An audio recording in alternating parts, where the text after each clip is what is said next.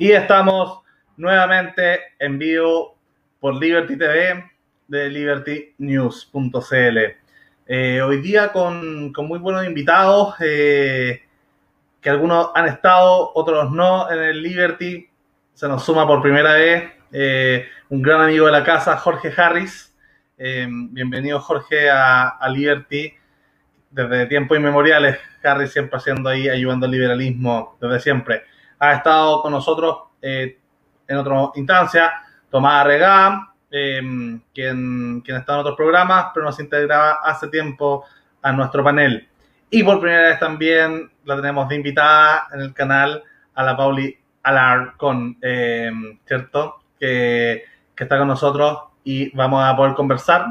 Cuatro liberales, cuatro con sensibilidades más libertarias, más progresistas, más, más feministas, pero pero todos de la gran familia liberal. Así que vamos a conversar hoy día dentro de, mm, distintos temas. El tema del parlamentarismo, ¿cierto? Un tema que, nos apasiona a varios acá y, vamos a ir viendo y comparando, ¿cierto? Con, distintos momentos políticos, eh, con distintos países, con distintos sistemas, con distintas partes de la historia. Eh, que se acerca un poco más al parlamentarismo, pero también va a ser una conversación que se va, mm, se va vamos a tratar de tocar también temas de actualidad, temas, ¿cierto?, de, lo que estaba pasando en el mundo y en Chile. Así que, bueno, sin más, le doy, parto dando la palabra a la Pau, ¿cierto?, de mm, un poco para que nos salude y comente y, demos la bienvenida.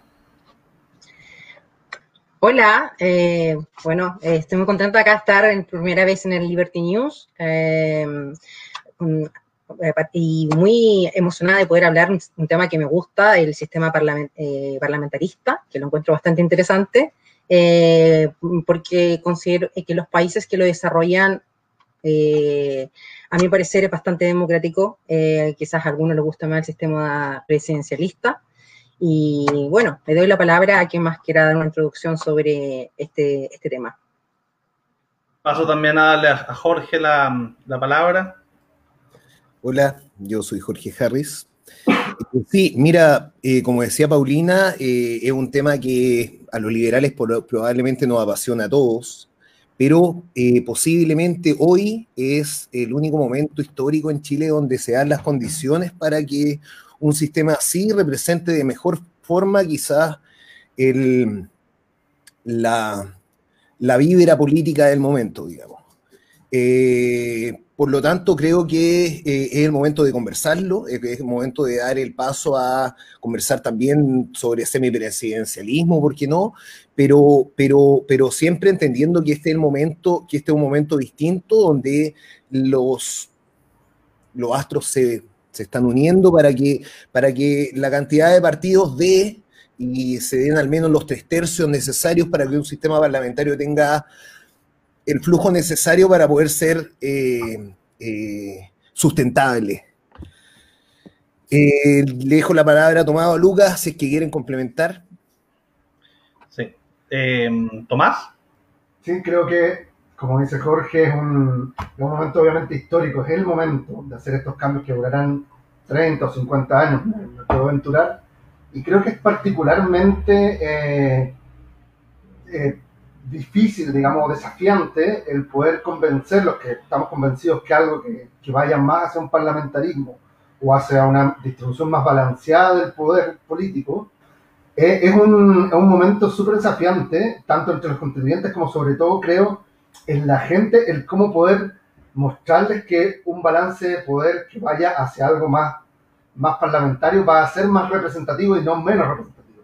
Creo que va a ser eh, importante como el, tema de elección eventual de parlamentario, eh, que eh, tratar de mostrar a la, ciudadanía que eso va a dar mayor representatividad y no menor, digamos, ya que va a haber mayor accountability en ello, va, a haber que potenciar mucho más ese, esa, esa demostración de, de digamos, esa, esa, prueba de la blancura de la elección de parlamentarios, su representatividad, su accountability, para poder ahí meter que sean estos mismos los que elijan, digamos, eh, al, jefe de, gobierno. Creo que es un desafío eh, en varias etapas y, que hay que articular muy bien y que hay que conversar, digamos, en, los distintos estadios que tiene a, abrir el debate, empezar a abrirlo, porque es muy largo, es muy extenso y para llegar a ese convencimiento, y creo que hay que empezar a plantearlo ahora. Jorge, yo quería preguntarte eh, sobre el tema del parlamentarismo. Lo hemos conversado varias veces, ¿cierto? En off. Eh, hay una serie que tú me recomendaste que es muy buena, que la aprovechamos de recomendar en el canal, que, es Borgen. Es una serie, si no me equivoco, danesa, eh, que muestra todo esto de ir y venir desde el tema parlamentario. Y de alguna forma lo que hemos comentado muchas veces es que sin, sin un parlamentarismo es bien difícil que los liberales podamos hacer gobierno, ¿cierto? Porque somos un grupo bien de nicho, estamos siempre ahí divididos, que nos cortan en, entre que nos dejan como el ala derecha de la izquierda o el ala izquierdista de la derecha, pero difícil que se reúna, excepto en un sistema parlamentario, en un gobierno que se arme y yo creo que acá es la clave, que lo decía Nacho Walker hace poquito, la clave está en la posibilidad de armar gobiernos después de la elección. O sea, que las mayorías se armen post-elección. Cuéntame un poquito, ¿qué te hace pensar que eso podría ayudar a los liberales o cómo crees tú que se darían los gobiernos en un mundo donde las coaliciones se armen después de la elección o versus lo que tenemos hoy día, que, es donde las coaliciones se arman previo a la elección? Mira, mira, Luca, tú diste en el clavo eso. De hecho, eso es lo que nos da, le da más gobernabilidad a un sistema parlamentario cuando existen eh, una división de más de dos grupos políticos. en un sistema como el norteamericano o como lo que pasaba en Chile, eh, eh, donde existe una hegemonía brutal de dos partidos, no tiene mucho sentido un sistema parlamentario porque finalmente eh, no necesita estos acuerdos que son posteriores a las elecciones para poder gobernar. en un sistema parlamentario obliga de cierta forma a tomar acuerdos y eh, como bien tú dijiste, hoy los liberales somos bien malos para agruparnos y por lo tanto somos bien malos para quizás armar eh, eh, alianzas previas a las elecciones, ¿cachai? Somos fluidos, es nuestra naturaleza quizás y por, lo tanto no, nos cuesta agruparnos por cosas distintas a más que ideas. El sistema parlamentario nos permite esto, el sistema parlamentario permite finalmente que nos podamos agrupar en posterior a través de la idea. Y eso eh, a los liberales finalmente no, no, nos, va, nos sirve, digamos. Eh, yo he visto eh, en Chile que la mayoría de las, de las, de las ideas liberales se han forzado y han sido finalmente ejecutadas cuando ha existido un consenso mayoritario. no, la autoridad se vio obligada básicamente a, seguir un programa un aborto con letra chica, digamos, tres causales, eh, eh, permitido, pero, pero todos sabemos que finalmente sin ninguna protección a, lo que viene detrás de esto, que es por cuál, por qué es el aborto y cuál es, cuál, cuál es el daño social y cultural que genera el no poder hacerlo, digamos. Eh, sacándonos de esta temática puntual, digamos, eh, eh, vemos que eh, en este caso se dio cuando existió un consenso mayoritario. Eso pasa fundamentalmente en posteriori, por presión pública, cuando existen consensos. Los gobiernos parlamentarios permiten esto, permiten ser laxo y adaptativo a los problemas sociales del momento. Eh, ningún candidato hubiese pensado que podía existir un estallido social, ninguno, ninguno, ninguno. Es imposible preverlo a, y eso que fue un año posterior a la elección. Era imposible preverlo, ni, ni, ni siquiera que en los peores mundos hubiese José Antonio Caz sido electo presidente, algún, él, él ni su entorno, ni siquiera la, la persona más macabra pensó que podía llegar a pasar algo como lo que pasó un despertar ciudadano a este nivel y en ese momento. Nadie lo, esperaba, era, impredecible. Para eso, en un sistema parlamentario no hubiese habido ningún problema con cambiar quizás al primer ministro y haber seguido con otros acuerdos con un, primer ministro que generara consenso mayoritario en, en el pueblo. Por lo tanto, no hubiese pasado lo que pasó en Chile, que finalmente hubieron muerte y todos sabemos destrozos y hoy día todavía esto no está estabilizado. Estamos viviendo con un sistema, en un sistema que todavía tenemos toque de queda y el toque de queda no tiene nada que ver con el COVID. Eh, fue implementado un poquito antes con el estallido social y un poquito antes con la dictadura. Eh, creo que ese tipo de cosas las, las, hubiésemos evitado fácilmente con un gobierno parlamentario. Eh, en un gobierno parlamentario puede estar al ritmo de la ciudadanía, en un gobierno parlamentario puedes resistir el impacto de la liquidez que vivimos en la sociedad actual. Eh, creo que la defensa se da por sentada. Eh, entiendo yo, como un defensor del parlamentarismo liberal, digamos, que tal vez para Chile va a ser un golpe muy fuerte pasar a un parlamentarismo de lleno, pero tal vez eh, a un sistema semi-parlamentario como el francés quizás, o mejorando o, mirar quizás al lado, Perú, que tiene, un, sistema, un sistema parlamentario que, claro, tiene muchos, finalmente, arreglines por detrás, eh, pero bien armado, bien, bien corregido, ¿por qué no hacer un parlamentarismo a la chilena, mirando al ejemplo peruano, mirando al ejemplo francés, mirando al ejemplo, los ejemplos escandinavos que son de una sabiduría ya de, este proyecto brutal, porque tienen, tienen, ah, lo han corregido 200 mil veces, entonces lo conocen a cabalidad. Eh, miremos todos los ejemplos y vemos, vemos cuál es el que se acomoda más al ejemplo chileno. Eh, ¿por qué no ponerle por último por nombre semipresidencialismo para dejar tranquilo a los más republicanos y, darle para adelante nomás? Pues yo creo que este es el momento de, conversarlo porque se viene el debate constitucional y, pucha, a buena hora. Por lo mismo, hemos, por lo mismo hemos querido conversar ahora en, el Liberty sobre el tema del parlamentarismo. Eh, y bueno, respondiendo a, a Jan Volken, que estuvo en nuestro programa hace poquito, justamente yo no creo que, que, porque cambiemos el sistema eh, electoral va a cambiar el sistema, el sistema económico o, las medidas, o sea, no nos vamos a convertir en, no sé, en Estados Unidos por tener un sistema hiperpresidencial o no nos vamos a convertir en Rusia por tener un sistema semipresidencial o nos vamos a convertir en Dinamarca por tener un sistema parlamentario. Ahora, es verdad lo que dice Jorge, yo creo que hay una flexibilidad mayor a esta sociedad, bueno, y también a los liberales. Nos conviene porque nosotros justamente tenemos cierta flexibilidad ideológica que rima con la flexibilidad que permite, ¿cierto? Em, el sistema parlamentario. Partamos por analizar también el sistema presidencial o hiperpresidencial que en Latinoamérica de alguna manera chorrió en copia a lo que tiene Estados Unidos, que hoy día justamente tuvo su, su el cambio de mando, ¿cierto? De, Trump a Joe Biden.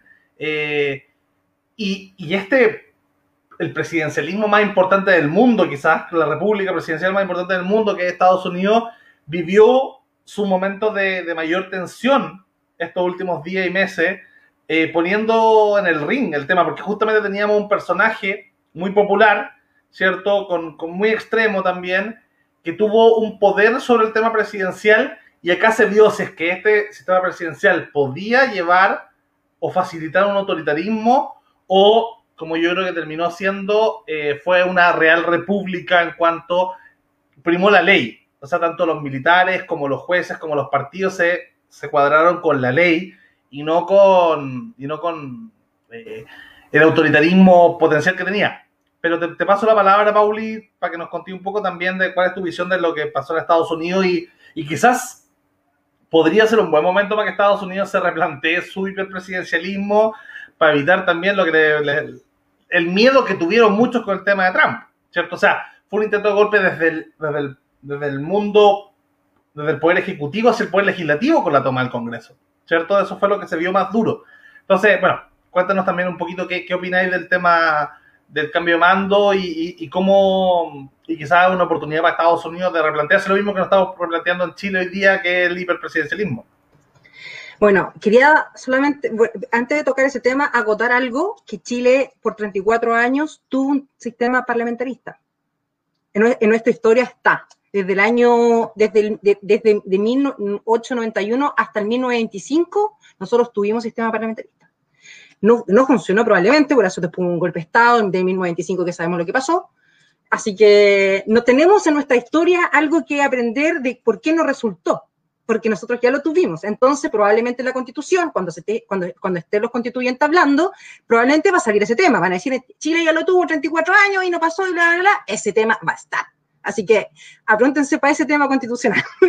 ya. Eh, Ahí argumentaba justamente sobre contra ese contrapunto que en Chile en esa época realmente no tuvimos un, un, parlamentarismo, incluso algunos textos de historia hablan de un semi-parlamentarismo o un pseudo-parlamentarismo, y según la argumentación de Walker, fue más bien un asambleísmo de partidos, que no es lo mismo que un sistema parlamentario bien estructurado, según la, la, lógica de él. Bueno, claro, no, eh, ya. Pero eso era como para mi punto de acotar un poco de que constitucionalmente nos podían tocar ese pequeño punto que todos los que queremos que Chile tenga un sistema parlamentarista. Bueno, y lo que pasó en Estados Unidos eh, fue, eh, eh, no sé, como, al igual lo del estallido social, era impensado. Estamos hablando que ni tú en la, ni Steven Spielberg se imaginó que, que en el que iban a entrar eh, disfrazados, no sé, por, eh, por orden del presidente, prácticamente porque estamos hablando que, los que el que andaba vestido de, bisonte, no sé de lo que era, eh, cuando ahora él declaró que él había hecho todo por orden de Trump. Estamos hablando que cada persona que está siendo enjuiciada, están diciendo que ellos actuaron por orden del presidente. Eso es súper grave. Eso no es, no, le están tomando el peso de lo que es. Eso es como no. Estamos hablando que no puede ser posible que acá, no sé, digan que se van a tomar la moneda y que Piñera los dejó entrar. Así como que él nos llamó y dijo que iban a estar todo para, que todo entrara. Entonces, como que. No, no, no, no creo, no, no, no. Pero es como algo que así pasara en el Congreso. Y, el, y yo creo que eh, en Estados Unidos el presidente tiene mucho más poder que cualquier otro presidencialismo, por ejemplo, mismo que el chileno. Estamos hablando que él, puede dictar leyes y cosas porque solo de presidencial. Acá no. Acá pueden ingresar, el presidente puede ingresar y tiene que pasar por el Congreso. No puede decir yo mañana voy a hacer esto. Tampoco puede, eh, hay muchas cosas que, tienen, que, está, que los cargos lo hacen más, más acotado. Así que probablemente, eh, aunque hay ciertas cosas que Estados Unidos tiene, y nosotros, eh, bueno, nosotros tampoco somos un país bélico como ellos, que si ellos quieren irse a invadir algún lugar, el Senado tiene que dar el último, dar el último voto, y bueno, si pero si el Senado es del partido del presidente, es carrera ganada, es carrera corrida. Entonces, eso, ponte tú, ha pasado con los últimos presidencialismos, no sé, eh, por ejemplo, eh, parece que con Obama era mayoría republicana el Senado con, con, Trump también, y ahora por primera vez son iguales, parejo, y va a decidir eh, Kamala. Pero es decir que Biden puede hacer y deshacer como quien quiera en Estados Unidos, entre comillas, porque ya tiene mayoría en el Congreso. Tiene mayoría, tiene en la Cámara Baja y en la Cámara Alta. Jorge, ¿qué? No, es que no te estás muteado. Eh, para no desmutearme.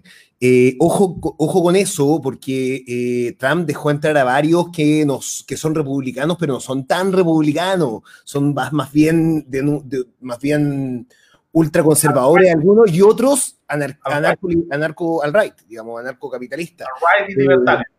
claro, y esos no responden a la lógica republicana, no responden a la lógica bipartidista, y eso podría generarle finalmente a Biden un, problema mayor que el que tiene, que, el que pareciera tener de acuerdo a lo que, a lo que ha pasado históricamente en Estados Unidos. Eso para acotar solamente, digamos. Oye, Tomás, quería preguntarte también sobre, sobre esta idea, de alguna forma, de, Estados Unidos, que yo creo que más que, un problema de presidencialismo, eh, lo que está en crisis es el bipartidismo. Eh, tenemos, tenemos ciertos como sub, subpaíses dentro de Estados Unidos que son culturas muy distintas y tratar de agruparlo todo en dos grandes bloques ya no da para más en la era de las redes sociales. De alguna manera, eh, la right de Trump, como decía Jorge, eh, o sea, los libertarios que no son los verdaderos libertarios, no estaban en ese grupito que entraron al, palacio. El Partido Libertario fue súper responsable, estuvo en contra de Trump incluso en la elección, presentaron su candidata, la Joe, la Joe algo. Eh, y, pero claro, hay una right que, se, que se, se, se, separa de lo que es el Partido Republicano Neoconservador típico, y el Partido Demócrata también pasa lo mismo. De alguna manera, Bernie Sanders y todo, todo esta Ocasio Cortés y todo este grupo también se meten al Partido Demócrata cuando tocan elecciones, pero su alma y su idea están mucho más a la izquierda de este socioliberalismo del, del ala de Obama, Clinton, eh, Biden, ¿cierto? Entonces, preguntarte ahí, Tomás, un poco sobre, sobre cómo veí, si afectaría de alguna forma em, este, esta posibilidad de un multipartidismo norteamericano en quizás que ellos puedan observar una visión más parlamentaria? ¿O cómo, cómo, cómo, cómo crees tú que se combina el mundo, el mundo multipartidista con el mundo parlamentario? Yo creo que eh, hay hechos a veces que eh, hacen que las tendencias, se, que apuran las tendencias, que apuran los cambios, como el propio coronavirus ha apurado el tema de teletrabajo, el tema de delivery y cosas por el estilo. Quizás la, esta época, a pesar de eso, solo cuatro años, ya es casi una era Trump, en que Trump era el centro de Estados Unidos de la conversación cotidiana todos los días y para todo evento, eh, era todo acerca de él, digamos. Entonces creo que eh, puede hacer, o ha hecho que, que, algunos, sobre todo más jóvenes, eh, que, que, ya abogaban por movimientos más neoconstitucionalistas, eh, agarren fuerza, que puedan agarrar fuerza y decir, mira, ahora que tuvimos un presidente que era un poquito, eh, no se sabía cómo podía actuar, que, usaba todo ese poder de manera muy, muy personalista, ¿no? Eh, el momento quizás de replantearse el poder que se le da al presidente de esta eh, federación, digamos, esta confederación de estados, em, que se supone que en principio está solamente elegido para tres o cuatro cosas, digamos, al final la idea era llevar eh, básicamente protegerse de las potencias que pudieran eh, poner en peligro esta independencia de otra potencia extranjera que tuvieron, o sea, básicamente a las relaciones internacionales, más que nada en la lógica de alianza, eh, de protección, de, evitar que otra, que otra potencia te invadiera, por tanto los militares, hacer como un plan de desarrollo nacional de conectar estas colonias que después crecieron a, a territorios y a estados, ¿no? Básicamente llevando redes de conexión de carreteras, cosas por el estilo. Y quizás uno podría discutir el tema del, del manejo financiero que, que, armó un poco Hamilton al principio y que creó todo eso, digamos, un poco regularlo, super vigilarlo, ahí uno puede, eh, digamos, debatir eso. Y se, con los años, sobre todo en los últimos tiempos, ha tomado un rol mucho más influyente eh, a medida, creo, de, de un clientelismo hacia, eh, hacia los estados, digamos, que hacia meterse, sobre todo con temas de financiamiento, hacia las gobernaciones de cada estado, que, se supone que no era. Entonces, yo creo que se ha perdido un poco el espíritu inicial de para qué se creó la figura del presidente de Estados Unidos, por qué tenía que ser esta también hiperpresidencialismo en el tema de, nación o de, o de, o de mancomunidad, digamos, ¿no? que era un tema hacia afuera, y se ha volcado hacia un hiperpresidencialismo hacia adentro, que ya, insisto, este tema de que haya habido un tipo como Trump puede hacer que, que se apure esta discusión. Que no solo por el tema presidencial, sino por mil temas, desde el tema de armas que están las enmiendas que se han hecho. Creo que el tema que ya nosotros pasamos y que muchos otros países han pasado, quizás por su estabilidad y su poderío, Estados Unidos le ha tomado más tiempo el llevar a discutir si es tiempo de votar las vacas sagradas, digamos, de, de estos dos partidos y que todo se arregla al interno, un poco como una concertación alianza antes, ¿no?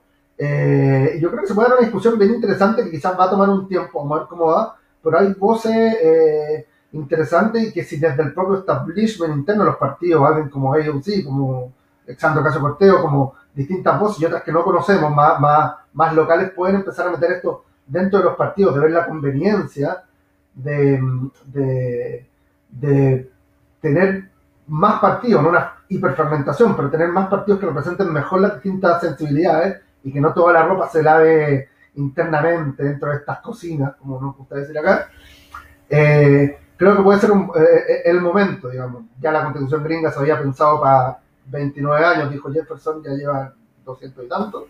Entonces, puede ser un buen momento para eso. E insisto, creo que necesariamente, tanto para el caso chileno como para el caso gringo, un parlamentarismo tiene mucho que ver con la robustez, la predictibilidad eh, en cuanto a domicilio ideológico y la representatividad que tengan los partidos políticos. O sea, un buen parlamentarismo no puede estar desligado de un buen sistema confiable y representativo de partidos. Si no, nos pasa, nos puede pasar lo de Perú.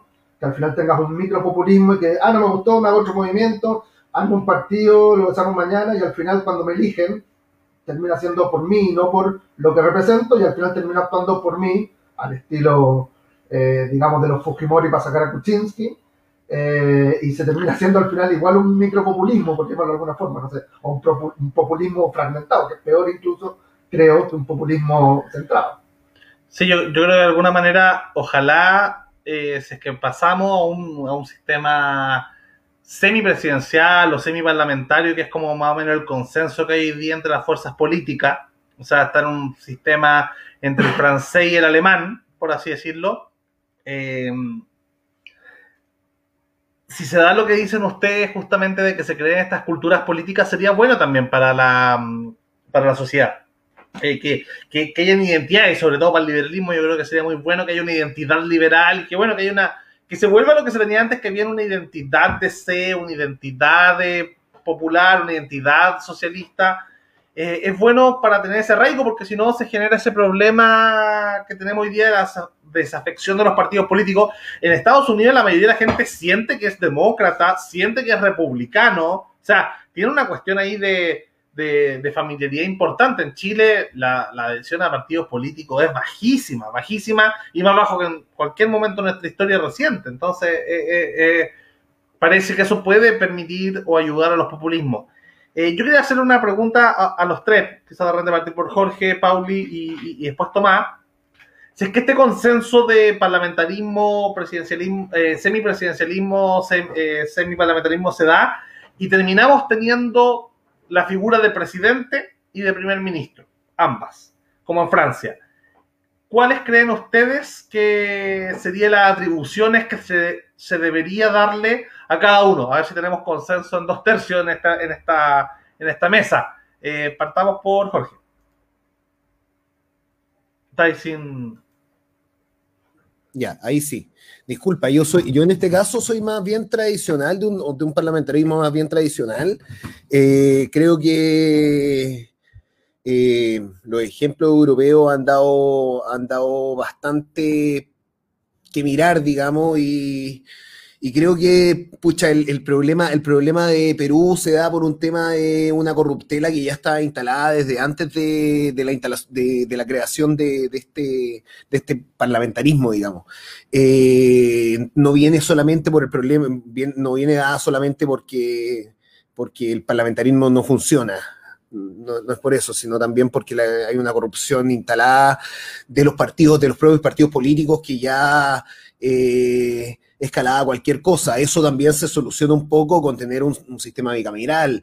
Eh, bueno, en cuanto a las atribuciones que le dejamos al, primer ministro y, las atribuciones que le dejamos al presidente, yo creo, y como dije al principio, eh, que debiese ser un sistema más tradicional. El presidente quizás eh, con la fuerza militar, en el caso de, con, con las atribuciones de un con las atribuciones de, un canciller, digamos, eh, y quizás eh, ciertas eh, atribuciones en cuanto a lo geográfico como político nacional que tenga que ver también para ciertas prerrogativas de ley, etcétera, etcétera. Yo le daría ciertas atribuciones más bien en ese sentido. Quizás también como en el, en el ejemplo eh, de, los países eh, escandinavos eh, pudiese elegir a quién va a plantear este, este, este cierto negocio o cierta em, consenso entre todos los partidos y ver cuál es el que va a liderar y quién va a ser el primer ministro. Eh, yo no se lo dejaría solamente al voto como existe hoy día, yo creo que podría tener que ver quizá el que está, que sale electo presidente para darle alguna atribución más, como en Escandinavia, eh, que pueda elegir quién es el que va a negociar. Ya tú, el que saliste primer ministro, quizás por el voto, va a negociar o, quizás no vas a ser tú porque eres demasiado distinto a mi, a mi afín, entonces va a tener que ser este otro que salió segundo, digamos, en, en el voto. Una figura monárquica, dices tú. Claro, claro. eh, ¿Por qué no? ¿Por qué no? ¿Por qué no dar? ¿Por qué no soltar esas atribuciones que son bastante eh, funcionales, quizás para, para, para manejar eh, todos los conflictos que, puede- que pudiese tener y hemos visto que tienen los poderes, los sistemas parlamentarios? Eh, eso, digamos, o sea, sistema bicameral, yo man- mantendría el sistema como está. eh, y eh, para un sistema parlamentario, para evitar esta corruptela eh, que se puede dar cuando, con, una con la invasión de un partido nuevo, con la invasión o, con la, con el empoderamiento de un partido con mucho plata, digamos, o con mucho poder. Eh, eh, ese tipo de cosas, quizás mayores atribuciones a, a- este presidente para que pudiese, pudiese, se pudiese cambiar nuevamente la constitución, quizá alguna, algún, algún tipo de voto dentro de eh, el Senado, no sé. Pero son discusiones que podemos ya ir, ir amasando porque son ejemplos de distintos países bastante entretenidos y de todo. Ahí dijiste algo interesante también, que yo creo que, que esta, esta nueva constituyente va a poder debatir algo que no debatimos mucho en Chile, sobre todo porque nuestra constitución fue heredada del tema de la dictadura que tiene que ver con el comandante en jefe de las Fuerzas Armadas. En Chile, ¿Por qué el no? comandante en jefe de las Fuerzas Armadas no es el presidente, en Estados Unidos sí. Y eso básicamente es como los militares diciéndole a, a, a Elwin, a Frey, a Lagos, como, hey, hey, nosotros nos mandamos solitos. ¿Cachai? Entonces, sí, pero ahora con la nueva constitución, eso se va a tener que dictadura. ¿cierto? Claro. Tenemos la Eh, oportunidad, yo creo que está, está, está, la, está la oportunidad. Eh, eh, un momento. Pauli, Eh, siguiendo más o menos, eh, ya, eh, considero que eh, a lo mismo que decían ustedes, el, el, el- no sé cómo la figura, presidente, primer ministro, eh, uno tendría que ocuparse de, que, que- disculpa, que para mí es presidente o canciller, así estoy acostumbrada. Eh, pero, eh, pero eh, como que eh, considero que el primer ministro o, o canciller, eh, como que el presidente, el gobierno, como que el que ve la, la, la fuerza más como el- los, los problemas fuertes, que es el que es el, el comandante en jefe de la Fuerza Armada de partida, que tiene que ser, no puede ser que se manden solo, seguridad pública tiene que aparecer por ello, y como el presidente está a cargo de la casa, como, no sé, que cada, yo estoy muy de acuerdo que Chile eh, sea, lo que estamos avanzando, que sea por gobernadores, eh, gobernadores elegidos democráticamente, porque cada región tiene sus distintos problemas, y ese presidente probablemente sea como el encargado del el problema doméstico de cada gobernador, no sé si me entiendo, que sea como, sistema, alguien tiene que preocuparse más de los problemas domésticos, porque normalmente el presidente no se está ocupando de los problemas domésticos, que es lo que la gente siente. Eh, al final el que se ocupa de los problemas domésticos de cada lugar son los alcaldes los alcaldes, el que sabe qué problema pasa, que falta, que falta seguridad, que la cuestión que la unidad. El, el- el- está, tan presidencialismo, tan en la moneda de que el problema de que no, que, que, el, que el presupuesto para salud, que el presupuesto al final, la cosa macro, el micro no lo toma nadie. Es como decir que cuando el estallido social es, es, es- gracias a los, problemas micro, que se fueron uno tras otro, uno tras otro, uno tras otro, porque están todos preocupados de, de no sé, de, ser el oasis de Latinoamérica, de ser, no sé, que, que vamos a ir a hacer una, de, la parte ex- exterior. Y la parte interior, el, eh, el de la, no sé, el de la municipalidad de, no sé, de municipalidad, de la- nadie los toma. Entonces, como que alguien, alguien esté, que tenga un poder y que esté a cargo ahí, es como un sistema que considero que, no, que se debería tomar como ya eh, lo mismo, la misma pandemia nos ha demostrado que los países que tienen gobernadores que, que van siguiendo acá todo va desde el sistema central y nadie sabe en verdad lo que pasa allá. ¿Por qué? Porque los CEREMI o los encargados regionales son politiquería, amiguismo de personas que los ponen ahí, de que, ah, ya, tú también este partido, este partido estamos de gobierno y no, no sabéis ni una, nada, ni una weá, pero te vamos a poner de de algo. Y ese tiene que más encima. Ahora estamos frente a una, a una pandemia y ese informa, informa cualquier cosa, porque no son personas capacitadas. Y ese es un tema netamente que en la, en la nueva constitución, la regionaliza, eh, eh, que tenemos que ser más separado, un país, de, eh, un país em, descentralizado. La descentralización tiene que ir. ¿Por qué? Porque al final ahí, y ahí yo pienso que uno de esos dos tiene que estar a cargo de eso, de, de, los problemas domésticos. Y el otro del macro, es como de, la de, las Fuerzas Armadas, de los tratados internacionales, de si somos o no el oasis Latinoamérica, de que, nuestro libre comercio con China, cómo, están, cómo estamos nosotros afuera, adentro de las lucas del presupuesto, de cómo funcionamos. ¿Por qué? Porque si no, si todos todo se lo tiramos a un sistema presidencialismo que él tiene que, tienen que hacer todo, no, pasó, pues llegamos a un estallido social, que eso es como mi percepción de, eso y eso probablemente se tendría que, ahora que vamos tan pronto de escribir una carta magna y que eso tendría que ir ahí. Es mi... Le doy pase a Tomás. Estoy de acuerdo y, de alguna manera me, me, viene la pregunta, que se la voy a hacer a Tomás, ¿cierto? De quién tendría que estar a cargo de la de las relaciones exteriores, porque quizás eso es una de las principales diferencias entre los sistemas. Eh, en el caso francés, donde hay un primer ministro y un presidente, eh, es el presidente, o sea, el jefe de Estado, quien ve las relaciones internacionales. En el caso alemán es lo contrario, ¿cierto? Eh, es la cancillera, que es la primera ministra de alguna manera, el símil, que ve las relaciones internacionales. En el caso de Italia se parece al, alemán. En el caso de los países con monarquía, como, como Gran Bretaña, también es como el sistema, como, como ese mismo sistema, es el jefe de gobierno quien ve la relación internacional. Entonces, ahí quizás está la diferencia. Eh, ¿Cuál ve la cosa interior y cuál ve la cosa exterior en caso de que tengamos ambas figuras en un sistema semipresidencial o semiparlamentario?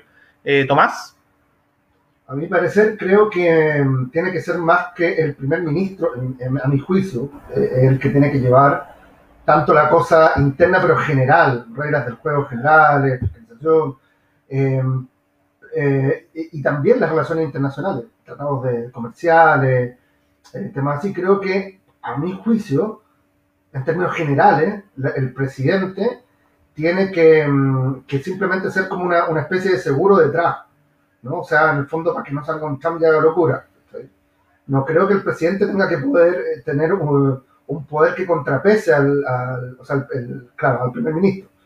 Eh, creo que eh, al que le demos poder tiene que tener, tiene que poder ejecutar ese poder. Si no tiene poder el, primer ministro, si tiene un poder muy limitado, también tiene una contabilidad muy limitada. Entonces, después vamos a dividir, a la realidad en que está Chile hoy día, vamos a dividir mucho esa capacidad de responder a la ciudadanía, digamos, eh, entre un presidente, un primer ministro, un parlamento que elige al, al, primer ministro, creo que no estamos todavía en condiciones de eso, pienso yo.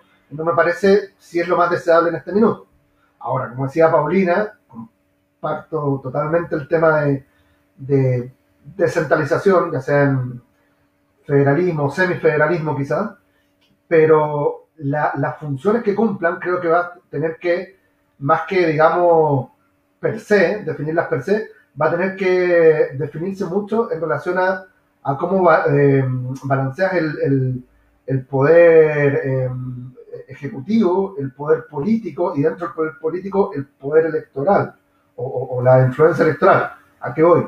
Depende quién y cómo se elija al presidente, eh, cuál va a ser su, su, su rol, digamos.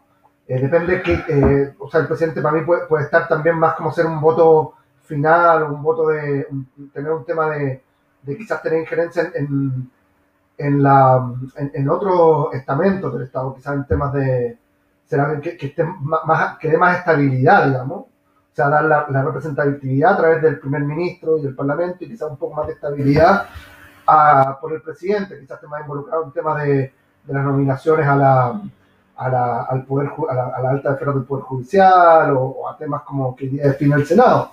Pero también eso va a tener que ver con eh, con otras cosas, con cómo está balanceado el poder. Si tenemos una cámara, va a ser súper ejecutiva, ¿de dónde sacamos la estabilidad? Que darle mucho más peso al, al presidente que quizás tenga que ser elegido popularmente. Si tenemos dos cámaras, y bueno, la segunda cámara se supone que es la que otorga estabilidad, un poco como la de los Lords en Inglaterra, eh, bueno, entonces quizás el presidente eh, pueda ser simplemente un representante de esa cámara alta, ¿no? Lo mismo con el primer ministro. El primer ministro, a mí me parece que sí tiene que estar enfocado en estos grandes temas de dirección del timón del país, eh, siempre y cuando eh, ese día a día, digamos, o esa cosa más, local, incluso regional, que dice Paulina, esté en manos de, alguien que tenga toda la, potestad y la capacidad de hacerlo, tanto económica como política y ejecutiva, que sean, a mi juicio, tienen que ser los gobernadores. O sea, para mí que los gobernadores prácticamente resuelvan todo a nivel, digamos, de ahí para abajo, y los alcaldes a nivel mucho más local. Si es así, entonces podemos dejarle al primer ministro que se encargue de los temas generales, los grandes temas, como decíamos recién, de, que era la, lógica inicial del presidente de Estados Unidos, ¿no? Eh, que vea esos grandes temas, quizás de, del, internos del país. Pues yo diría que ni siquiera maneje las policías, ejemplo. Yo tendría un cuerpo nacional de policía, pero que, que sea nacional, para evitar temas de, de, mayores, más facilidad de corrupción, pero que sean manejados por las gobernadoras. Entonces, si ya le quitas todos esos temas, entonces puedes ahí tener un, un doble seguro con el presidente y dejar al primer ministro que, que vea otras cosas, ¿no? Pero me parece que el primer ministro tiene que ser súper ejecutivo. No hace bien la pega, no está yendo el país para donde queremos, bueno, pum, para afuera, listo, elecciones de nuevo. Eh, pero si no le damos poder, si elegimos a alguien, el Parlamento, para que elija a otro alguien, el primer ministro, que al final no va a tener poder, va a haber un problema de accountability gigante, yo creo. Sobre todo pasando de este hiperpresidencialismo a eso. Oigan, en, en el caso de, de, de, que tuviéramos un presidente separado de, del primer ministro, que podría ser con una vez una elección popular y que durara 10 años, creo que en Alemania y en Italia sí, ¿cierto? Eh, que una figura que yo no tengo idea cómo se llama el presidente de Alemania y el presidente de Italia, no, no, al menos para afuera tiene tan poca importancia que, que nadie sabe cómo se llama. Eh, pero su, en, sus países, claro, tú creo que tenéis, Pauli, la, la nacionalidad alemana, ¿no? Eh, en sus países tienen su... En sus países lo quieren y son los políticos con mayor aprobación.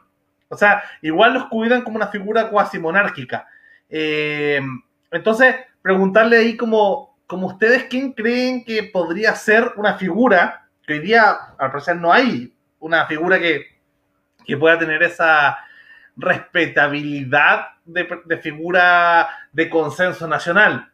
Yo sé que, que probablemente antes de la, no sé si la crisis del 2011 o, o, o, o, ya de frente con la del 2019, pero Ricardo Lago podría ser una figura de consenso en todas partes, como, como un hombre de Estado y no de gobierno. Hoy día probablemente, yo creo que el intento de volver en 2017 lo mató, pero, pero antes de eso, él tenía esa figura. Hoy día, ¿quién podría ser? Si, si una figura que fuera como, oye, necesitamos, aparte de un primer ministro que podría ser, no sé, alguien más dinámico, más joven, ¿cachai? Necesitamos una figura de presidente, de jefe de Estado que no se mete en la política, pero que sea nuestra, como decía Tomás, ¿cierto? Nuestra, nuestro botón de escape para mantener estabilidad. ¿Quién se le ocurre como figura que podría ser? Jorge. Eh, voy a tener una salida fácil en esto. ¿eh? Yo creo que lo dirá la democracia. Eh, hace un par de años la gente hubiese dicho Sebastián Piñera, ¿te fijáis? Eh, probablemente hoy día pudiese ser eh, Sebastián Sichel o no sé, eh, tal vez Daniel Jadwe, no sé. hay varios candidatos, hasta Lavín. bueno, creo que diciendo esto, creo que eso, eso es la figura del presidente ya estamos un poco acostumbrados. Creo, yo por, por, lo mismo creo que es más fácil avanzar a un semipresidencialismo donde el presidente sí tenga un rol eh, bastante importante, o no, no, no como hoy día está, digamos, pero eh, con bastante importancia, sí con mayor flexibilidad quizás, eh, hay bastantes bastante ejemplos de aquello donde también los otros, los otros poderes pueden decir algo y pueden opinar al respecto y quizás cambiar a cualquiera sea el cargo, o el primer ministro o el presidente. Eh, el primer ministro será el más adecuado dentro de sus pares y el que sus pares consideren como el que tenga que llevar la batuta. Eh, probablemente la opinión pública mucho va a tener que decir porque son los votantes de esos de esos, de esos eh, parlamentarios. Pero nada, creo que somos un país bastante flexible hoy día. Creo que tenemos una, una madurez eh, aceptable. Eh, vemos que con el coronavirus no, no, se está quemando nada, no pasa nada, no, como en otros países que hemos visto unas sociedades que creíamos totalmente evolucionadas, que al primer día de, de farra eh, destruyen toda, toda toda, toda todas las arterias, digamos. Eh, no, eh, creo que Chile ha demostrado ser un país bastante, eh, no sé si decir republicano, pero maduro, como para poder optar a sistemas como este. sobre todo hoy día que vemos y que vamos a ver en el primer ensayo finalmente parlamentarismo porque nos ponemos, nos, vamos a tener una mesa en donde 155 tipos se van a tener que poner de acuerdo en cuál va a ser el futuro del país. Eh, creo que es un buen ensayo y ahí vamos a ver para, para eh, la salud y, y, mejora de Tomás y Paulina que esto probablemente no va a ser tan terrible y sí nos vamos a poder poner de acuerdo y sí vamos a llegar a una solución eh, que tal vez no nos va a dejar contento a todos, pero va a dejar contento a la mayoría y es lo que buscamos y lo que entiende, creo, creo yo, la gran mayoría de los ciudadanos, que es lo que tiene que representar una constitución. Eh, diciendo esto, creo que eh, tenemos una hipótesis clara, tenemos una probable tesis que va a ser la, la, la Asamblea Constituyente y eh, los métodos, las fuerzas, eh, los cómo, las trabas, las vamos a poder discutir y las vamos a poder, eh, creo que, soslayar y pasar y mejorar con creces de aquí a un año y dos meses, no, casi tres meses más. la solución está, Creo que es una posibilidad cierta. Eh, tenemos ejemplos claros, hemos hablado todos de ejemplos claros, buenos. Eh, no veo por dónde pudiésemos dar un traspié. He visto incluso hasta en horizontal partidos de movimientos de derecha o eh, muchos parlamentarios de izquierda que hablan de esto. O sea, hoy día hay agua en la piscina, como dicen, y vamos. Hay una, hay dos temas que me nacen con tu ¿cierto? Con, tu intervención. Primero, que, claro, cuando tú hablas de, personajes que podrían ser presidente, yo creo que nuestra actual candidatura presidencial, nuestra actual competencia presidencial, tiene eh, dos componentes o dos tipos de políticos que están aspirando a liderazgos diferentes.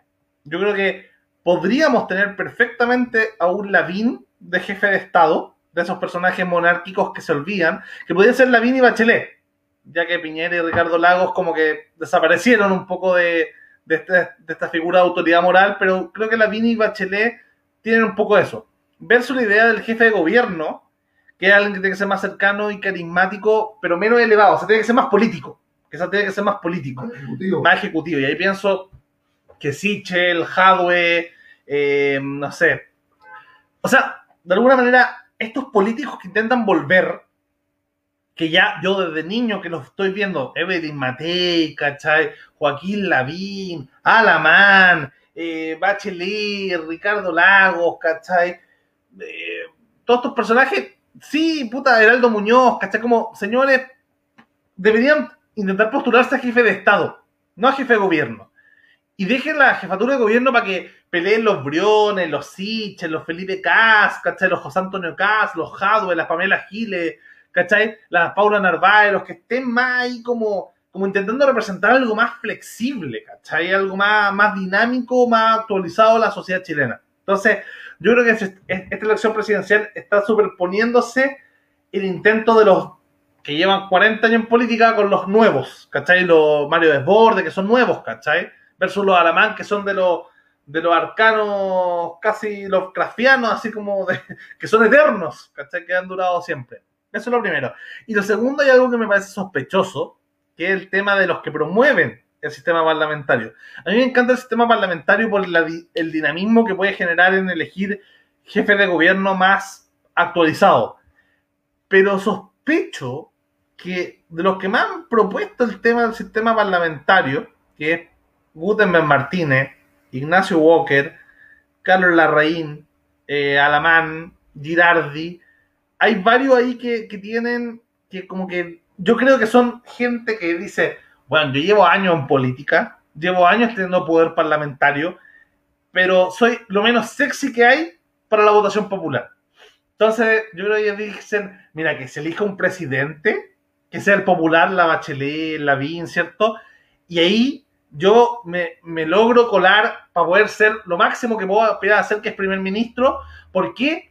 Porque tengo macuqueo o experiencia en el Parlamento. Entonces yo creo que ahí donde... No te escucho, Carlos. Porque ahí donde... sé, porque yo sé, digamos, porque yo soy el capacitado finalmente, esa, esa, esa como extremada eh, arrogancia que tienen estos tipos eh, que, se creen que construyeron Chile y que le dieron la libertad a la gente. Por lo mismo ellos no creen ser merecedores de la ley, digamos. Por lo mismo Carlos Larraín jamás va a haber visto vulnerar la libertad de su hijo por, por matar a alguien, ¿te fijáis? Ese tipo de cosas no les pasan porque ellos creen finalmente en su arrogancia infinita que son los únicos que van a poder manejar este país bien porque la gente es profundamente ignorante y va a sacar a, candidatos como Joaquín Lavín presidente o Daniel Jadwe presidente y no a tipos más razonables. Claro, ahí me pasa que, claro, que quizás lo, ya día están out, pero pero el Jovino Novoa quería sacar a Lavín, ¿cachai? El Carlos Larraín quería sacar a, no sé, a um, Desborde, no sé, a, pero, o el Gutenberg Martínez sacar al Alvear. De alguna manera como, como el político de carrera que se manejaba en el Parlamento y en el chimucheo, lograr sacar un presidente y ellos ser primer ministro, no ganándose el favor popular, sino ganándose el macuqueo. Yo creo que ojalá si tenemos un sistema parlamentario, semiparlamentario, semipresidencial, no sea esa la fórmula. Ojalá ambos estén sometidos al poder popular eh, para que el presidente sea una figura querida y el primer ministro sea una figura popular también, o sea, con, cierto cariño de la. Mm, de, de, no sé, de las elecciones políticas, de la. Representante de su ideología, o sea, un Sichel, un Hadwe, una Pamela Gile, un Desborde, un José Antonio Cas, pero no un Girardi o Novoa. Em, Pauli. Pero bueno, eh, me perdí un poco porque supuestamente un sistema parlamentario, tú no voté por la persona, voté por el partido, voté por la coalición.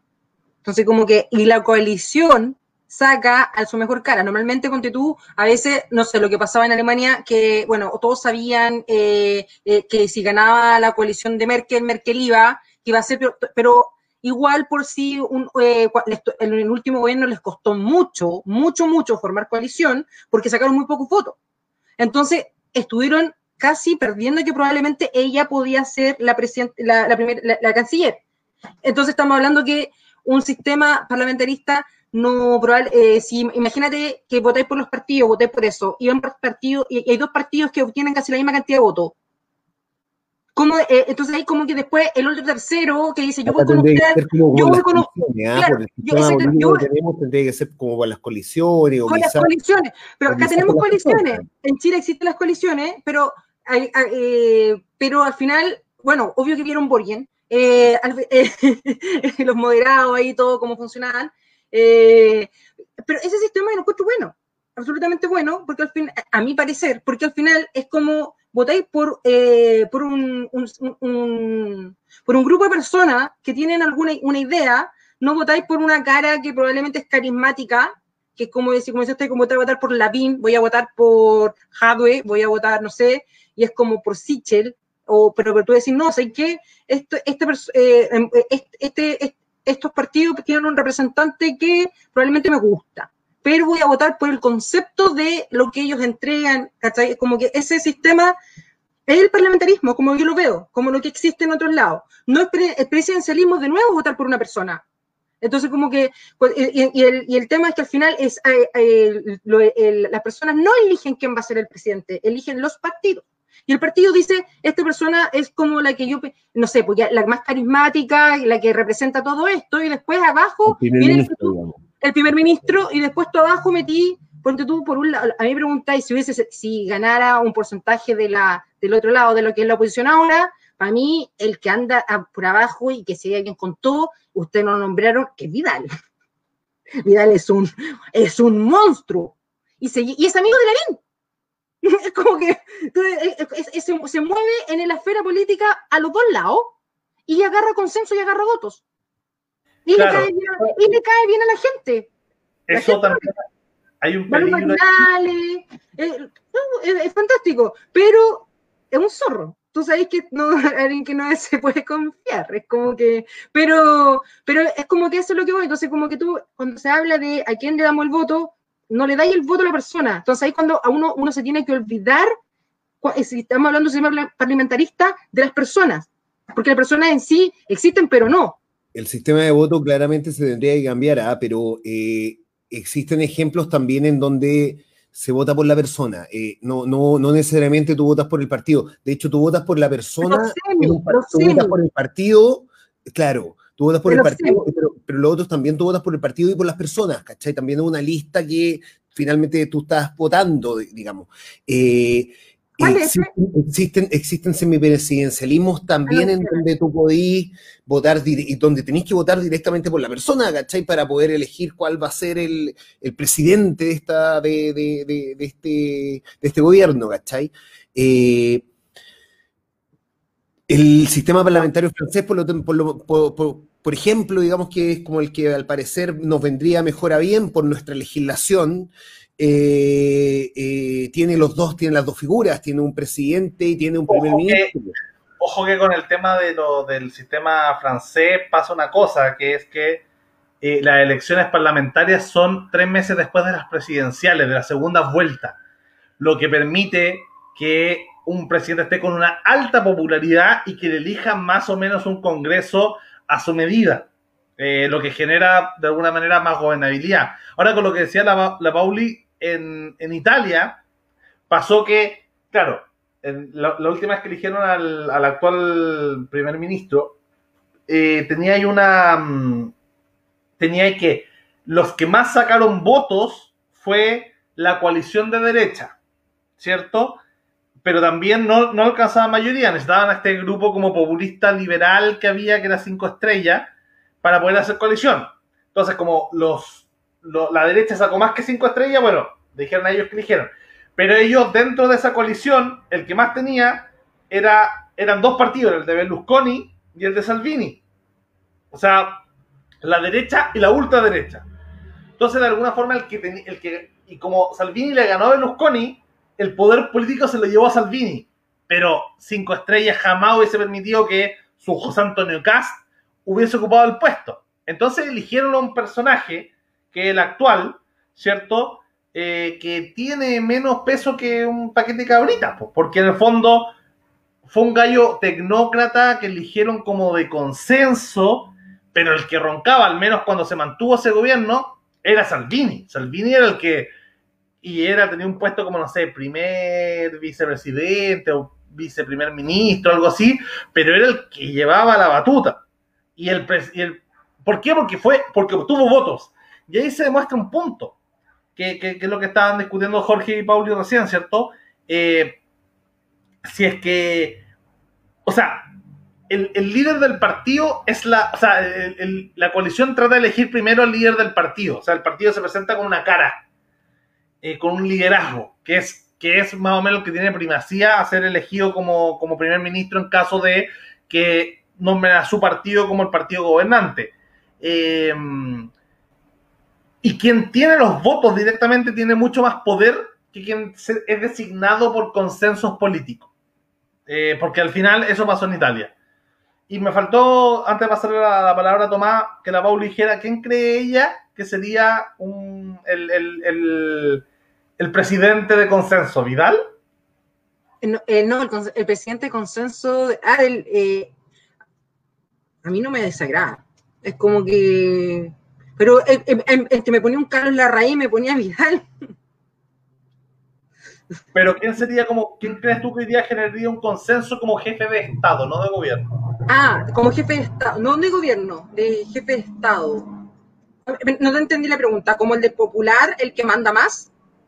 El, no, no, no Merkel, sino ese presidente que nadie se sabe ah, ese ya, nombre. Ya, eh, ya eh, en, en, este momento, actualmente, chuta, yo lo estaba poniendo como que se hubiese ganado la concertación, que era el que él estaba abajo. Eh, Mario Desborde. Mario Desborde como hombre de consenso. Wow. De presidente. De presidente. Tomás, tú, ¿a quién pondrías tú de jefe de, de, Estado antes que el jefe de gobierno? Yo insisto en que creo que, que, todo esto va a depender de la estructura de lo que estamos hablando ahí.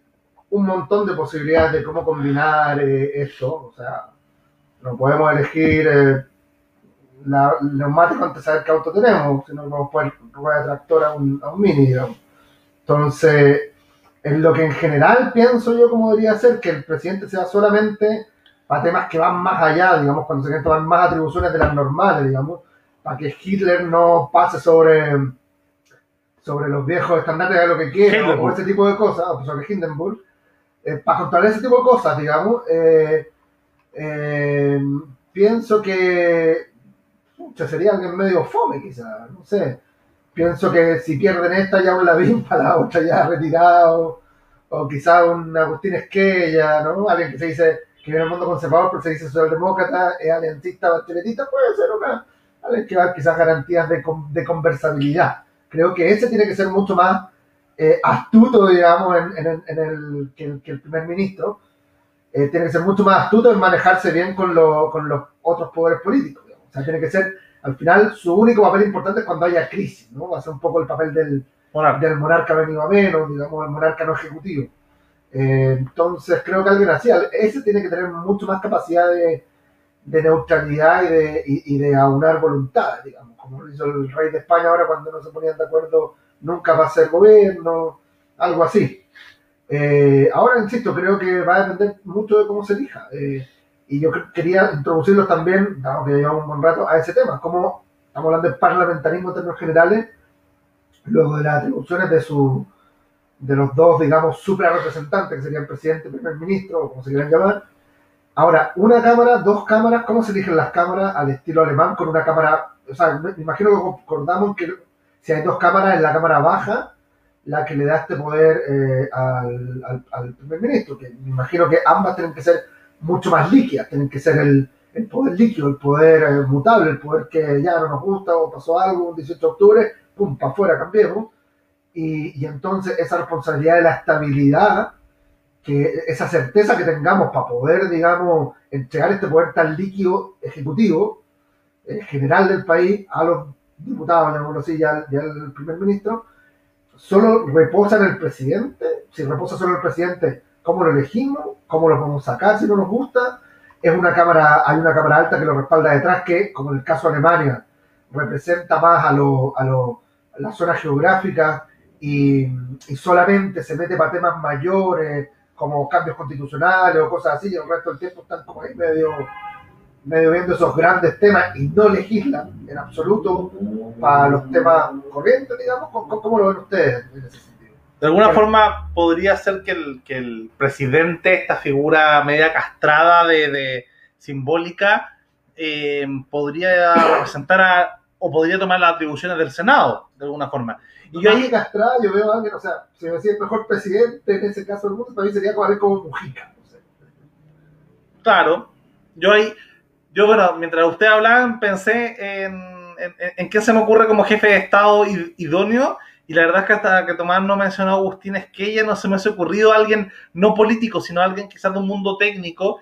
Y ahí, incluso mejor que Esquella, se me ocurre, no sé, un Carlos Peña, que es como el intelectual, así como más, más allá, Pauli, de que últimamente se puso muy peleador. anti 18 de octubre, pero, pero una figura, o sea, era columnista del Mercurio, pero rector del UDP, ¿cierto? De, de una universidad más progresista. Eh, le cae bien a los liberales de centro derecha. Me acuerdo que con las columnas del domingo era una G eh, donde no llega el sol para todos los conservadores en su momento. Era como alguien de izquierda. Hoy día, como, como se puso anti-octubrista, era más bien como, como una figura que, que la izquierda no gusta tanto, pero, pero era una figura también así como es lejos el que todos el que todos reconocen como, como el intelectual más, no sé, más distante de alguna forma. Pero es muy peleador, yo creo, yo creo al revés. A mí se me ocurre que es más como Mujica porque al final es como, bueno, avancemos, hagamos las cosas rápido, tengamos fluidez, y ya, hay problema, bueno, vamos donde este viejito a la punta del monte, preguntémosle, entremos a la universidad, toquemos la sala esquella y preguntémosle, señor, ¿qué hacemos ahora? Estamos complicados, no podemos elegir gobierno, o no sé, encontramos un espía argentino, declaramos la guerra o no, Pero- no sé, cosas así. O donde Mujica, vamos, y, y- y que venga el viejito en su, en su ¿qué tiene? La renoleta y nos diga, sí, ya, calma, vamos, veamos esto con, con tranquilidad. El problema, el problema, yo creo que eh, es que ella parece más un, un Baby Yoda de lo que es en realidad. O sea, eh, es más peleador y sobre todo pienso que Mujica y Esquella tienen que estar muy, muy en sus trincheras. O sea, eh, Pepe Mujica, sí, muy consenso, pero cuando hablaba de la derecha de Chile últimamente tenía su, su postura dura. Es que ella, como se ha posicionado, tiene una cuestión súper antineoliberal, súper dura también. Carlos Peña... No, no va a elegir sobre eso, entonces... Ca- Carlos Peña le pega a todos. no deja a títere con cabeza ni aunque sea su propio sector. Entonces, de alguna forma, pues sí, ya, sí, es como, es un papá que nos reta y anda peleando, pero nos reta a todos por igual, de alguna forma. O sea, le pega a todos, de, de todos lados. Entonces, podría ser como, como alguien así, o un Mario Baseball también podría ser, no estuviera ahí, fuera tan uh, arriba de la pelota, también podría ser una figura así como, como de jefe de Estado. Eh, para ir cerrando, yo creo la pregunta que, que hacía Tomás, ¿cierto? De bicameralidad, unicameralidad, y que, digan, y que digan en cortito cuál sería su, su constituyente. ¿Quién, da lo mismo si pueden votar por él, si son de su distrito o no, pero ¿quién les gusta? O los que dos, tres máximo, ¿quién son los que más les gusta? Así que partimos por Jorge, bicameralidad, unicameralidad y constituyente favorito. Está ahí sin audio, Jorge. Perdón. Sin audio. Bicameralidad. Creo que tenemos de cerca un ejemplo como el peruano que, pucha, eh, gracias a una extrema corrupción, permitió, eh, no sé cuántos presidentes han tenido estos tipos en, poco tiempo, no, te- no sé. Eh, han metido preso a más de dos, digamos. Eh, me parece que genera eso, genera cierta ingo- ingobernabilidad y, y lo que queremos finalmente, yo creo, todos es- es entregar un sistema más gobernable porque evidentemente este con un presidencialismo absoluto no lo es. Eh, menos con, al parecer, tres tercios claros, con una derecha bastante ya más consolidada, un centro bastante claro, con los liberales ahí, eh, y una izquierda que ya parece que va tomando form- forma con el Partido Comunista de la mano, eh, que, tiene todo el sentido para una democracia moderna como la que creo que esperamos ser. Eh, mi constituyente, eh, pucha, tengo harto, tengo, tengo ahí un, tema de, intereses creados. Hoy día, pucha, mi constituyente es la Paola Berlin, Berlín, y Cristóbal Belolio, ¿por qué no? Eh, tan, si es que no, es que no votara, si es que votara en Valparaíso sería claramente Agustín Esquella. No sé quién lo acompaña, ¿ah? Eh, pero hay grandes valores. eh, no sé, yo creo que Atria sin duda tiene que estar. No sé quién más, digamos, no. Hay mucha, mucha gente. Pero Prima. Cristóbal Belolio y Paola Berlín por, ¿Y tu por, mi lado. Tú tenías una prima también compitiendo, ¿no?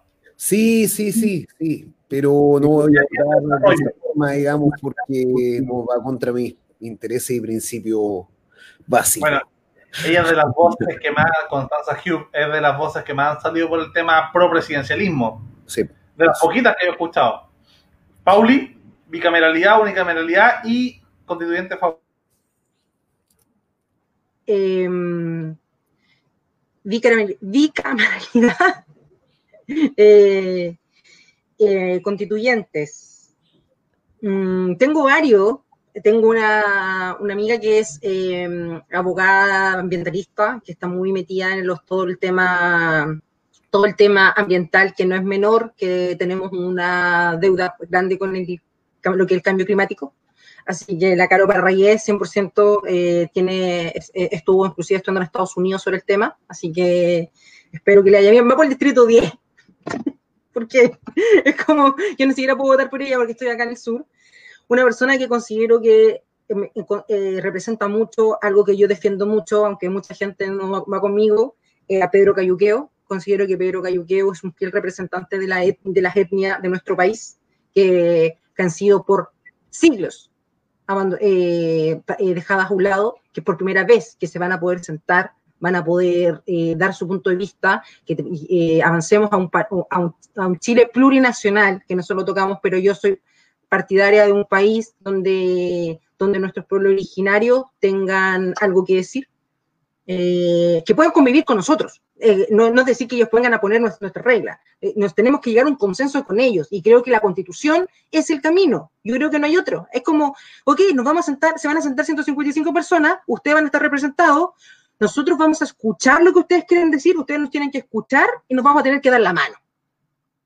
Yo creo que yo soy de la Araucanía, puede ser un gran paso para un conflicto. Es decir, es que, oye, es como, démonos la mano, falta consenso, falta una mesa de diálogo, y creo que van buenos imponentes con eso como Pedro Cayuqueo.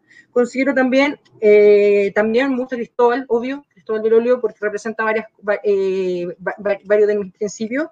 Y me gusta mucho una persona que haya invitar mañana, Murillo. Considero que Murillo es resiliencia, eh, los más desprotegidos, las personas que han sido abusadas en este país, que no son, eh, él va a representar un mundo que, que tanto como todo, los, va, va, representando a los niños del Sename, los, todo, todo, todo, absolutamente todo lo que nosotros hemos dejado de un lado que nosotros no vemos, porque no nos importa. Creo que eh, personas como él eh, va a ir de voz de los, de los desamparados. Así que como creo que esos cuatro, esas cuatro personas representan mucho de lo que, de lo que soy yo, es como, es como mi, mi, eh, relación con los originarios, el liberalismo, las personas desamparadas y eh, el, el, planeta, que no tenemos planeta B. Es como eso. Tomás, tu, tu constituyente favorito. Quiero todavía, la verdad, eh, hacer un, un tour más, más, más, en profundidad para pa ver, más que por simplemente cada nombre, eh, ver qué es lo que se piensa. Ahora, creo que tiene que haber dos cosas principales para mí representadas. Lo que decía Paulina de, de ver que haya representación de las distintas realidades, sobre todo de los grupos que han sido tradicionalmente vulnerados. Creo que eso es súper importante que hayan voces eh, y que estén validadas dentro de la convención. Y por tanto, como complemento a eso, creo que tienen que haber eh, quienes no eh, representan directamente, no son parte directamente de, aquellos grupos que han sido postergados por una u otra razón. Es maravilloso que sea la primera constitución paritaria del mundo, eh, que haya la representación de pueblos originarios, eh, personas como tú dices, como Murillo, que puedan representar una realidad tan, tan dura como, como, el tema de, lo, de, los abusos infantiles. Entonces, eh, entonces, la segunda característica, sobre todo los que no representan directamente a esos grupos, es que sean eh, capaces de, articular y de, tender puentes. Eso va a ser vital. Si terminamos con una constitución en que cada artículo que se gane por un voto de, último minuto de, negociaciones de trasnoche va a ser un artículo débil, va a ser un artículo que va a tener inmediatamente un montón de, garras puestas sobre eso y, que va justamente a quizás eh, restar la intensidad de legitimación, que es justamente para lo que estamos haciendo esta, esta constitución. Entonces creo que tienen que ser puentes. Entonces en eso, de los que conozco un poco más, digamos, en su pensamiento, sobre todo desde el mundo del liberalismo, creo que eh, Agustín Esquella y Cristóbal Valorio un poco reflejan eso, son personas que creo que son, sobre todo Cristóbal, eh, como de tender puentes, que vienen de la academia, entonces tienen una preparación, creo que pueden lograr articular esas otras voces, creo que también pueden aportar desde su visión y desde su preparación, y también de otorgar voces a un sector que si bien no, es, eh, eh, no ha sido ni mucho menos vulnerado o dejado de lado, un sector que está creciendo, que es justamente el, liberalismo, digamos, eh, más revitalizado, por así decirlo. Entonces creo que esos dos, en particular, que conozco un poco más de su tema, pues son, son personas por las que, por las que votaría. Velorio tienes que ir. Tomás, Paulina, Jorge, muchas gracias por acompañarnos en esta entretenidísima conversación. Eh, muy completa también, ¿cierto? Para los que quieran saber más de tema parlamentarismo. Eh, bueno, están más que invitados los tres para, para próximos programas que vayamos a ir haciendo. Eh, son los, los tres emprendedores. Eh, hay temas ahí también de interés en cada uno. Jorge, tenemos un programa ahí prometido hace tanto tiempo, Tomás y Jorge, sobre urbanismo. Jorge también ahí, experto también en tema de ecologismo. Y bueno, Pauli, más que bienvenida a la familia del, del Team Liberty. Así que nos vemos, gracias a los que nos acompañaron y buenas noches. Suscríbanse al canal.